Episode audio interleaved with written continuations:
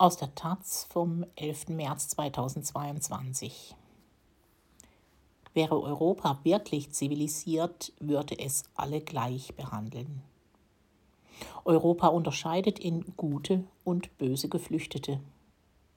2015 galten sie als Untergang des Abendlands.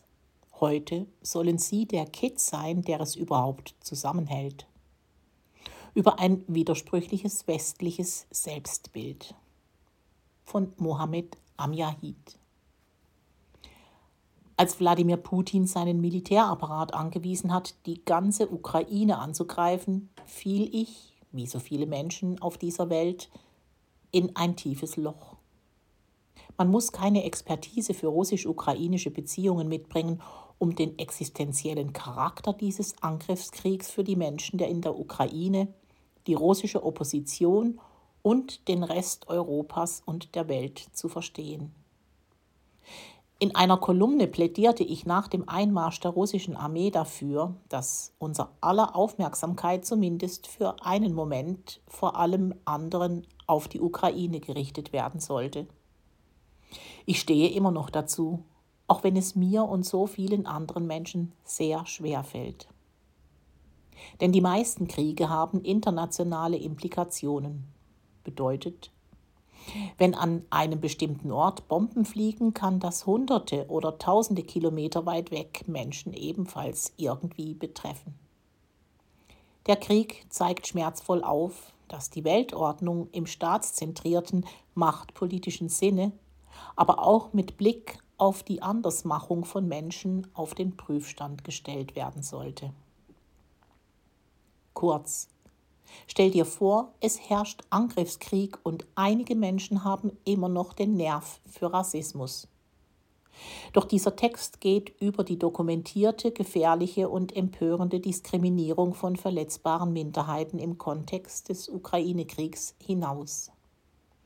Der Westen, insbesondere die Europäische Union und ihre Verbündeten, setzen der russischen Angriffsrhetorik und Putins Gewalt ein Friedens- und Zivilisationsnarrativ entgegen, das in der Realität so gar nicht gelebt wird. Welche Auswirkungen hat diese europäische Vorgehensweise auf den Zusammenhalt in unseren Gesellschaften, vor allem aber auf die nun flüchtenden Menschen aus der Ukraine, Während die Menschen in der Ukraine sterben und vor dem Tod fliehen, stellen Kommentatoren europaweit einen Vergleich zum Jahr 2015 auf, dem Jahr, als Flüchtende aus dem nahen und fernen Osten über das Mittelmeer und die Balkanroute nach Europa kamen. Und es bricht sich in diesen Kommentaren eine Flut der Doppelstandards Bahn. Hier nur einige Beispiele der vergangenen Tage. Die Neue Zürcher Zeitung formuliert schlicht, es sind dieses Mal echte Flüchtlinge und legt mit echte nahe, dass die vor Krieg und Elend flüchtenden Menschen aus dem Jahr 2015 aus Langeweile oder einer lustigen Laune heraus einen Spaziergang gen Norden machten. In der FAZ argumentiert ein Autor, dass die meisten Flüchtlinge, die damals über die Türkei in die EU kamen, streng genommen Migranten waren. Mit anderen Worten, die sind nicht in Gefahr gewesen. Wir waren damals nicht streng genug, die wollen wir hier nicht bei uns haben, anders als unsere Geschwister aus der Ukraine. Bei der RTL-Sendung Stern TV sagt ein Gast über die Ukraine, dies ist eine Nation, ein Land, das uns beeindruckt in diesen Tagen, was fleißig ist, was wissbegierig ist, was neugierig ist, das unsere Werte teilt. Deswegen verstehe ich, dass die Willkommenskultur bei uns hier in Deutschland, aber auch in Polen und Ungarn eine ganz andere ist als bei früheren Flüchtlingskrisen.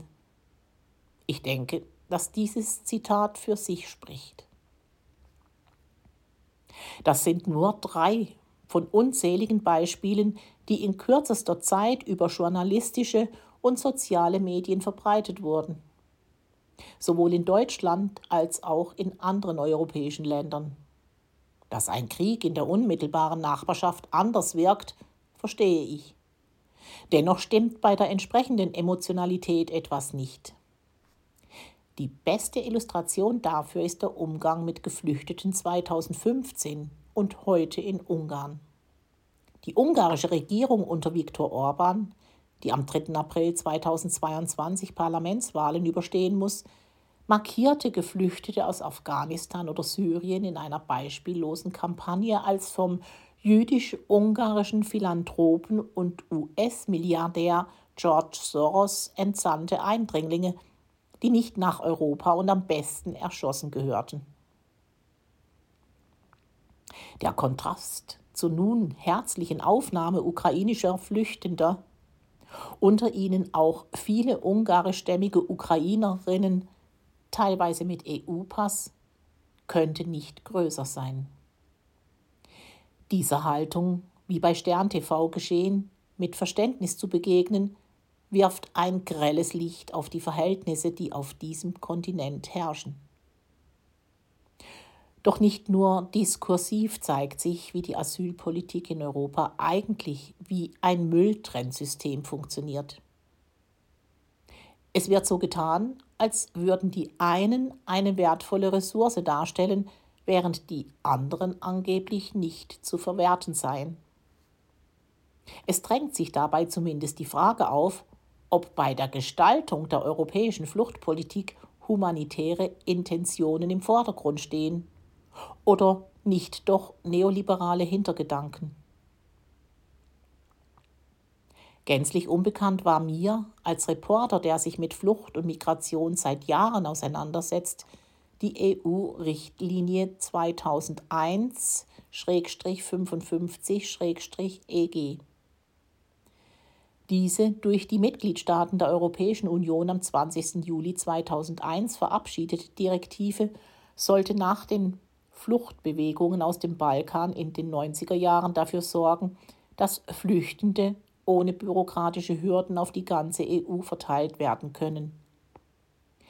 Bei Aktivieren sorgt die Richtlinie dafür, dass Schutzsuchende aus einem bestimmten Land unkompliziert Aufenthaltstitel, Arbeitserlaubnisse und soziale Absicherung erhalten, sich ihren Aufenthaltsort in der EU auswählen und somit das Dublin-Verfahren umgehen können. Die EU hat 2001-55-EG wenige Tage nach dem Angriff auf die Ukraine aktiviert. Ukrainische Staatsbürgerinnen können so ohne Bürokratie in die EU einreisen, bleiben, arbeiten, ihre Kinder in die Schule schicken. Das ist gut und richtig.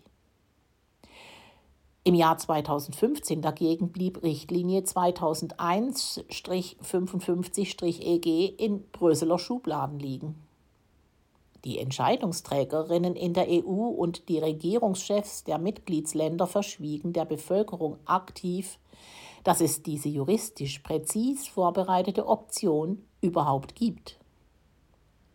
2015 stellten die Geflüchteten aus Afghanistan, Syrien oder dem Jemen für viele politische Entscheiderinnen den Untergang des Abendlands dar. 2022 sind die Geflüchteten aus der Ukraine der Kitt, der das Abendland überhaupt zusammenhält. Im Sinne von jetzt müssen wir uns selbst retten. Als ich nach Beginn der putinschen Aggression von der Richtlinie 2001-55-EG erfahren habe, fiel ich in ein noch tieferes Loch. Die Tatsache, dass seit 2015 an den EU-Außengrenzen aufgerüstet wurde und die EU-Grenzschutzbehörde Frontex laut Medienberichten Flüchtende in den Tod getrieben, auf Schutzsuchende geschossen hat. Die Tatsache, dass mit dem Erdogan-Regime auf Betreiben Angela Merkels ein Flüchtlingspakt geschlossen wurde, im Lager Moria auf der griechischen Insel Lesbos das Elend der dort gefangenen Flüchtenden als Abschreckung zur Schau gestellt wurde und viele Beobachterinnen diese Abschottung noch aktiv verteidigt haben, das alles wirft eine große moralische Frage auf. Gibt es für dieses Europa legitime Kriegsflüchtende und jene, die ruhig von Bomben zerfetzt werden sollen? Ein perfider Aspekt des Angriffskriegs in der Ukraine ist, dass Wladimir Putin seit Jahren und bis heute an anderer Stelle dafür übt. In Syrien verbündete sich Putin mit der iranischen Führung, der libanesischen Hisbollah und dem Assad-Regime, um die Menschen dort von der Luft aus mit Fassbomben zu ermorden und am Boden wie Vieh in die Flucht zu treiben. Wenn man so will, gelten also für die einen Putin-Flüchtenden fundamentale Menschenrechte, die anderen, die aus Syrien oder Tschetschenien stammen, sollen ruhig krepieren. Und genau das macht es für viele Menschen, die über das Narrativ eines neuen europäischen Gemeinschaftsgefühls im Zuge des Ukraine-Kriegs hinausdenken können und wollen, so schwierig, sich ohne Vorbehalte hinter diesem Europa zu versammeln. Obgleich dieses Europa ja zu Recht das russische Regime für seinen Angriffskrieg verurteilt. Putin ist der gemeinsame Nenner zwischen Ukraine und Syrien. Dennoch trennt die beiden Fälle so einiges. Während sich in der Ukraine hauptsächlich zwei staatliche Kriegsparteien gegenüberstehen, greift das syrische Regime im Kontext eines unübersichtlichen internationalisierten Kriegs seine eigene Bevölkerung an. Das ist eine wichtige Feststellung, um eine zentrale Behauptung zu demontieren, die immer wieder im Diskurs instrumentalisiert wird. Während die heroischen ukrainischen Männer für ihr Land kämpften, eigentlich per Dekret kämpfen müssen, flöhen die feigen syrischen Männer ins Ausland. Eine menschenverachtende Haltung, die von einem eurozentrischen Desinteresse zeugt. Eine Haltung, die eigentlich findet, dass irgendwelche Araber oder Muslime doch bitte in Foltergefängnissen nach Vorbild der DDR-Stasi verschwinden, von Panzern bei lebendigem Leib überrollt oder von russischen Streubomben zerfetzt werden sollen. Ja, ich bin fassungslos, wie normalisiert es ist, bestimmten Menschen das Recht auf Leben zu verwehren. Das nicht nur in Worten, sondern auch ganz konkret und greifbar. Denn da sind ja noch die unzähligen Fälle von nicht-ukrainischen Staatsbürgerinnen, die an den EU-Außengrenzen laut Medienberichten entweder von ukrainischen oder zum Beispiel polnischen Behörden an der Flucht aus dem Kriegsgebiet aktiv gehindert wurden und werden. Zehntausende nigerianische, marokkanische oder indische Studierende, Arbeiterinnen oder schlicht Bürgerinnen die sich zur falschen Zeit in der Ukraine aufgehalten haben, durften und dürfen sich nicht in Sicherheit bringen. An einem polnisch-ukrainischen Grenzübergang, so beschreibt es ein Reporter des Nachrichtenmagazins Der Spiegel, kategorisiert das europäische Grenzregime die Menschen in zwei Gruppen. Alle ukrainischen Staatsbürgerinnen dürfen ohne große Nachfragen passieren Schwarze Menschen und People of Color müssen tagelang ausharren und werden noch nicht mal darüber informiert, wie es für sie weitergeht. Die einen gelten als Flüchtende, die anderen können, wenn es nach so vielen europäischen Entscheiderinnen geht, krepieren. Sie betreffen das Abendland nicht emotional und müssen deswegen nicht direkt gerettet werden. Das ist nur falsch. Der Dichotomie zwischen schutzbedürftigen und entmenschlichten Flüchtenden liegt ein Trugschluss zugrunde. Dass die Ukrainerinnen in Europa und Deutschland auf ewig willkommen sein werden. Aber erinnern wir uns, auch 2015 herrschte an einigen Orten in Deutschland durchaus beachtliche Aufnahmebereitschaft auf die Politikerinnen heute gern romantisierend und verstörend stolz verweisen. Dann aber kippte die Stimmung schnell, als man überall im politischen Spektrum begann, die eigene weise Überlegenheit gegenüber den ankommenden Geflüchteten zu betonen und Konsequenzen daraus zu ziehen. Den Pakt mit Erdogan, die Schrecken von Moria, die Frontex-Politik. Im Handumdrehen kann ein Diskurs entstehen, der slawischen Osteuropäerinnen die Menschlichkeit entzieht. Das lehrt die deutsche Geschichte. Wer heute herzlich aufgenommen wird, muss morgen nicht unbedingt willkommen sein. Derlei identitäre Konstruktionen eines christlich geprägten, kulturell kompatiblen, weiß imaginierten Abendlandes, welches mittlerweile Mittel- und Osteuropa mit einschließt, sind opportunistisch. Wenn sie nicht mehr passen, wird schnell umformuliert. Das könnte vielen Ukrainerinnen zum Verhängnis werden vor allem jenen, die dieser Imagination des homogenisierten Wir nicht entsprechen. Ukrainische Jüdinnen, Juden, das sind mehr als 50.000 Menschen, muslimische Krim-Tataren, 250.000, ukrainische Romja, 400.000. Diese Minderheiten unter dem Schlagwort christlich zu einem homogenen Klumpen zu kneten, ist für die Minderheiten selbst lebensgefährlich. Spätestens dann, wenn die rechtsextreme Putin verliebte AfD und ihre Freundinnen im Plenum endgültig aufwachen. Und dann ist da noch das Unverständnis, dass es in Europa überhaupt Krieg geben kann. Viele Beobachterinnen im Westen wundern sich unverblümt darüber. Zum Beispiel betonte ein Reporter des US-Fernsehsenders CBS, dass die Ukraine kein Ort wie Afghanistan oder Irak sei. Die Ukraine ist ein relativ zivilisierter, ein relativ europäischer, ich muss meine Worte mit Bedacht wählen, Ort, wo man so etwas nicht erwarten würde, sagte der Reporter. Im zivilisierten Europa so drückt diese Sicht aus, kann es anders als im unzivilisierten Afghanistan oder Irak keinen Krieg geben. Der Erste und der Zweite Weltkrieg, die Kolonialisierung der Welt werden so zu trivialen Nacherzählungen aus Schulbüchern oder Museen gemacht.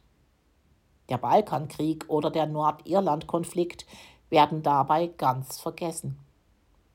Es wird verdrängt, dass europäische Armeen oder die NATO in internationalisierten Kriegen mitmachen, die weit weg in Mali oder in Afghanistan stattfinden. Dass sich viele den Krieg im vermeintlich hyperzivilisierten Europa nicht vorstellen konnten, ist mit eine Ursache dafür, dass die Ukraine der Aggression des russischen Regimes ausgeliefert ist. Die Sicht des CBS-Reporters ist kein Einzelfall. Eine Reporterin des britischen Fernsehsenders ITV äußerte ihr Erstaunen darüber, dass die Ukraine ja kein Land der dritten Welt sei und nun Krieg in Europa herrsche. Erstaunlich viele ukrainische Politikerinnen drücken ihre Empörung aus, dass nun blonde Menschen mit blauen Augen gekillt würden. Der bulgarische Premierminister Kirill Petko versuchte erst gar nicht, seine Worte mit Bedacht zu wählen, als er über den Unterschied zwischen den ukrainischen und den nicht weißen Flüchtenden sprach. Dies sind Europäer. Sie sind intelligent. Dies sind keine Flüchtlinge, wie wir sie in den Wellen zuvor gesehen haben, die Terroristen sein könnten. All refugees are welcome müsste nun die Formel heißen, damit Europa überhaupt zivilisiert sein kann. Doch die Empirie zeigt, dass derzeit in Europa nicht alle Flüchtenden willkommen sind. Die europäische Wertegemeinschaft muss ihren Rassismus und ihre vermeintliche Überlegenheit überwinden. Jetzt Spätestens in Zeiten von Krieg und Flucht wird diese Selbstreflexion zur Grundlage der Zivilisation selbst.